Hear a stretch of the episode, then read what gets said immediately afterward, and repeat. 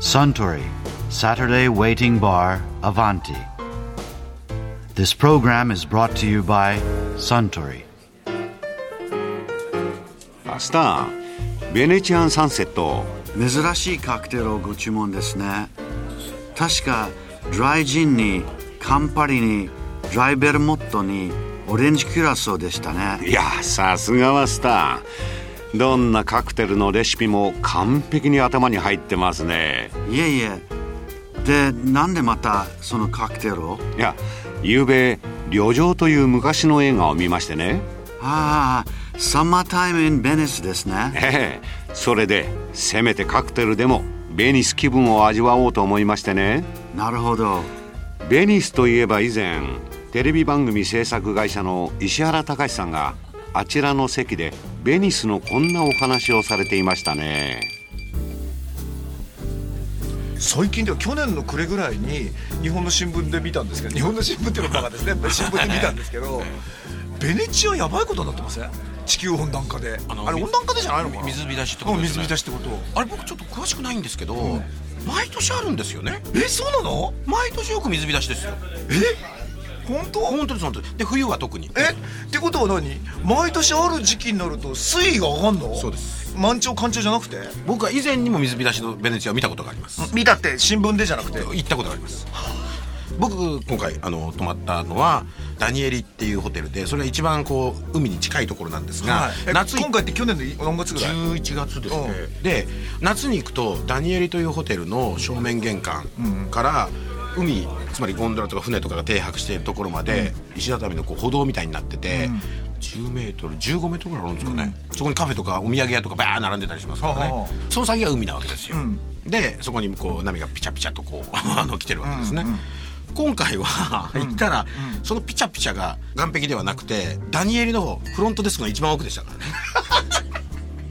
ごめんなさいちょっと待って一番奥にピチャピチャ来てるってことはフロントの前のロビーみたいなところは水です。海です水浸しなのもちろんです。だからダニエリの1階のフロントデスク前にあの皆さんが写真できっと見たことがあるイントレ組んで板をホテルの中まで通してます。だからすごい僕チェックアウトの時やりにくかったんですよ。ご飯とかこう怖くて歩くのが重い荷物持って出なきゃいけない時に。ごめんなさいちょっと高いから。チェックインチェックアウトの作業は、ええその床まで水が来てるフロントでやるの？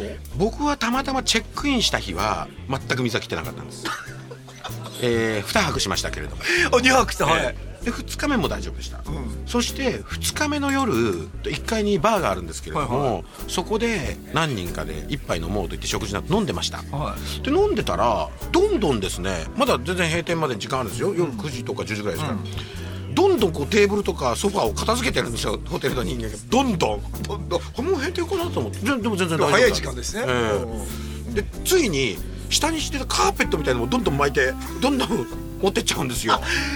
いや普段はカーペットも引いてあるのね。そうですそうです。んはいはいその下はもちろん石ですけど、はい。はい。石というか石とい。うか大事です、でパッと見るとそれを椅子とかカーペットが片付けられてその大きなこうホールみたいになってるんですけどその一角がバーなんですけれどもそこの方によく撮影で見るあのイントレの機材がですね、はいはい。ダーッと積まれてるんですよ、う。んロケでもあるのかいなって感じね。そうです。で皆さんよく工事現場で見るあの足場のことですけど、はい。なんだろうなと思って翌日分かるで翌朝1回は海だったんですよ。でもう皆さんご存知でもう慣れたもんですよ作業。パッパカパッパカ。明日来るよ雨そうだよなーなんつって感じでしたちょっと待って。石原さんは翌日はみ下が水浸しだってことは知ってたの？あでもね明日はどうやら来るらしいよって言ってました。あそうなんだ。そもそも僕が聞いた話は冬場は地中海性気候って雨が多いじゃないですか。夏はほとんど降らず。でそれでただでさえ、まあ、雨が降って、およびちょうどそういうその満潮干潮の大潮みたいなやつが来る時が重なったりする時なんじゃないですかよくわかんないですけど。昔からそうなの？昔は絶対ありえないと思うんですよ。だってベネチアができた時にその水位で作ってるはずですからね。そうですね当然えーだからそれやっぱ温暖化とか何かあるんじゃないですか？徐々にですけれども。でもその水が来ないようにそのダニエルの前のこう堤防をちょっと高くするとかないの？あれでも無理なんじゃないですかね だった。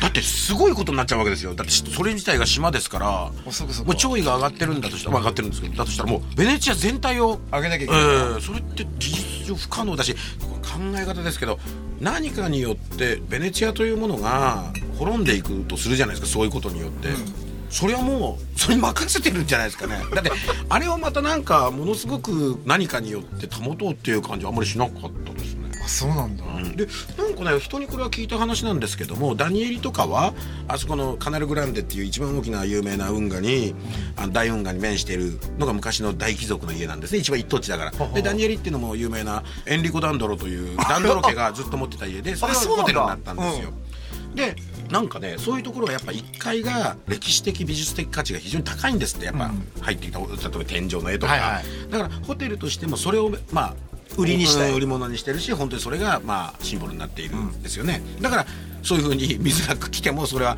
そのまま片付けたりしてまた対応したり1階をだから玄関口にしをやめるというのはしないわけですよ。でもなんか腐食してきちゃってダメになったりとかしないですか？は確かにね。確かにそうかもしれない、でもまあ石ですからね全部あれね。あ石。あそうかそうか、いやでもそのカナルグランデや海に面した、えーあのラグーナに面した他のホテルもあるわけですよ、そまあこういっちゃなんでそれほど歴史的価値の少ないホテル、安いホテル。新しいホテル。も面してたりするんですよ、そこに泊まった人間から聞いたら、ん。当たり前のようにフロントは2階だったそうです。最初っから最初っからね。で1階は倉庫みたいになってるんですって。何にも使わないか、うんまあうん物入れみたいな、ん。だからそのそういうとこはもう覚悟してるじゃないですか最初から。よくわかんないですけどっていう話をちょっと聞きましたけどね。これでもこれどんどん地球温暖化しちゃってこの南の島とかどんどんどんどん今このね水没危機にあるじゃないですか。なんとか群島とかのところ、ベネチアにこうなんか学びに行く温暖化後の生き方みたいな感じですよねなんかでも何かを根本的に変えようっていう感じはなんか全然あの街はしないですよねいつも。なんかそれに関してはでむしろ美しい滅び方とは何だろうって考えてる感じがなんかしますけどもねなんか。美しく滅んでってる感じなのねその街を見ると。もう一個なんか聞いた話ではあそこはやっぱ運河がこう血液のようにいつも流れてないと水が止まってしまうと腐ってしまうという性質を持っているので街中に何何千本ある運河というのはいつもこう流れてなければいけないんですって。へえだから止めてはいけないというか。だってそれは川じゃなくて海なんですからねその運河と言ってるのは。もともと何にもないところにあれは作ったわけで後から川が作られたわけではない。ああそうか。いやあれは何？海なの全部？海というかまあラグーンです。あの型。型っていうんですか、新潟の型。新潟の型。はい。うん。なんで島じゃないんですよあれ。正確に言うと海のちょっとまあ干潟みたいになってるところもあったでしょうけどそこに木を打ち込んで何千本と。それでそこに作ったってるんですよあれ。下木なんです全部。その下にまた石のこう土台があるらしいんですけど。その木とかは腐らないの木夫ってすごい腐らないんですって。実はその時作った土台が生きてるってこと生きてるの。んですって。時々工事やってたりしますよね。運がバッとせき止めて、そうするとむき出しになると本当に見えますよ土台が、わあそうなの、ええ僕一回見たことありますけど前にベネチアの街ってフラットなんですか？全く。あのー今回あのーですからその水浸しになった時に、ホテルの前は当然もう全部前というか中まで海なので、橋こう隣人できた細い橋をすれ違うのがすっごい怖いんです落ちそうで。で、まあ、落ちてすれ違うの？すれ違いますよ人は。で落ちたってだってまあ腰までもないんでしょ、ええないんですけど嫌じゃないですか、で5600メートル歩くんですよ、はい。ずーっと水浸しで、えーサンマルコ広場という方とか、えーずっと歩いていってそれでサンマルコ広場を過ぎてつまり500メートル過ぎるともう水がないところにたどり着くわけですよ。意味わかりますかね、海の方から順番に当然水は来ていて、えで海といってもあのそのカナルグランデ側というんですけど、でだんだんこう水は少なくなっていって、うん。どっかになくなるんですよ、うん。あこっからもう橋じゃないじゃんなんつってラッキーなんつって普通にこう、うん。ベネチアのあの石畳の小道をウキウキしながら歩いていくじゃないですか、うであそうそうじゃあホテルに戻ろうかなと思ってちょっと近道しようとか思って、戻ると予想もしないとこから水が来てるんですよなんか。そでもうそれはその道道っていうか路地しかないので、うん。えーみたいに思って、うん。引き返すしかないんですよね、うん。そっちから行ったらすごい近いのに、うん。でまた結局サンマルコ広場に戻ってまたあの嫌な橋を渡っていかなきゃいけないみたいな。だから賭けなんですよ。ショートカットするかどうかが。意外な高低差があるのね。だから。なんですかね。あまあそれとかあとまあそうなんですかね。でもあそうそう思い出しましたけどその普通の小さな運河でゴンドラがこう行ってたりするじゃないですか観観光客を乗せて、それ見てたらゴンドラ乗りって一番こう高いへさきに立ってるんですよ、ね。はいはいはい。だからそういうのがボヨンってやるとこボヨンってなりそう。な、はあの一番船の位置としては高いところに彼は立って、竿ではい。で行くわけですけれども、でベネチアの橋ってそのためにこう太鼓橋になってる橋が多いんですよこうじゃなくてあれが通るために。それは何ゴンドラのへさきに立ってるあの人の頭ぶつけないように高くなってるの？とか船のあの荷物ですね。あの陸陸路がないので、うん。全部物資を運ぶのは全部船なので、それがゴンドラはもう通れなかったですから橋の下。水位が上がっちゃってて。水位が上がっちゃって。でもうこんな寝そべってみんなあれですよもうまさにあの青の洞窟かなんか入るとあれと同じでお客さんみんな頭下げてみたいな感じ。ぶつかるから。でゴンドリエーリですっていうんでしたっけ、あのゴンドラ乗りもうゴーッと体が体がうん、かがめてゆっくりもうね本当危ないって言ってこう行くわけですよ、うん。ぶつかるから、うん。だから水位が上がってんだかベンチが下がってんだか知りませんけど、もう間違いなくそういう感じでしたよ。それはそれで面白い。すんごい面白かった。これもっと言うとそこ狙っていくといいよね。でもね僕もそう思ったんです実は。あのねもちろんベネチアは夏です。夏に限って、もう夏に決まってるじゃないそんなもの、なんですがあれは見たことないですよねあんなもの。ないよね。世界中で。うん世界中で。ないと思う。つまりものすごく美しくこう言ったら失礼だけど洪水の街が見れるっていうか。なんかそうですよねベニス行くなら11月って話ですね。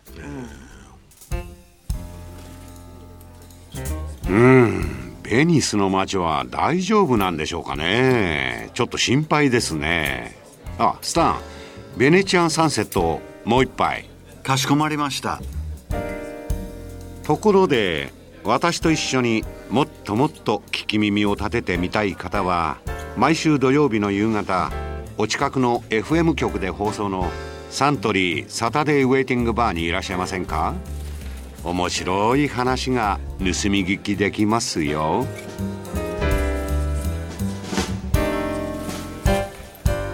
Suntory Saturday Waiting Bar Avanti.